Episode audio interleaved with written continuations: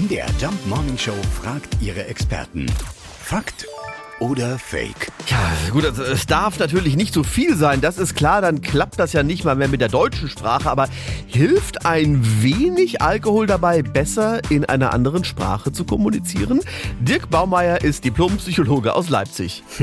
Ja, die Annahme stimmt, dass Alkohol in vernünftigen Dosen enthemmend auf unseren Sprachgebrauch sowohl in eigener wie in fremder Zunge wirkt. Also wenn wir uns nüchtern in einer Fremdsprache üben, dann fürchten wir uns vor Grammatikfehlern und mangelhafter Aussprache. Trüben wir aber unsere bewusste Kontrolle etwas ein, ja, dann finden wir in Stimmführung und Satzmelodie einen natürlicheren Ton, wie ihn ja auch unangestrengte Muttersprachler benutzen. Also manch einen erwischt nach Alkoholkonsum Sprache sogar wie Durchfall.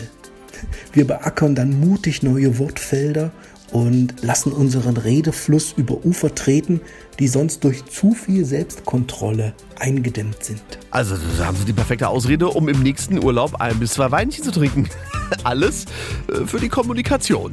Fakt oder Fake? Jeden Morgen um 5.20 Uhr und 7.20 Uhr in der MDR Jump Morning Show mit Sarah von Neuburg und Lars Christian Kade.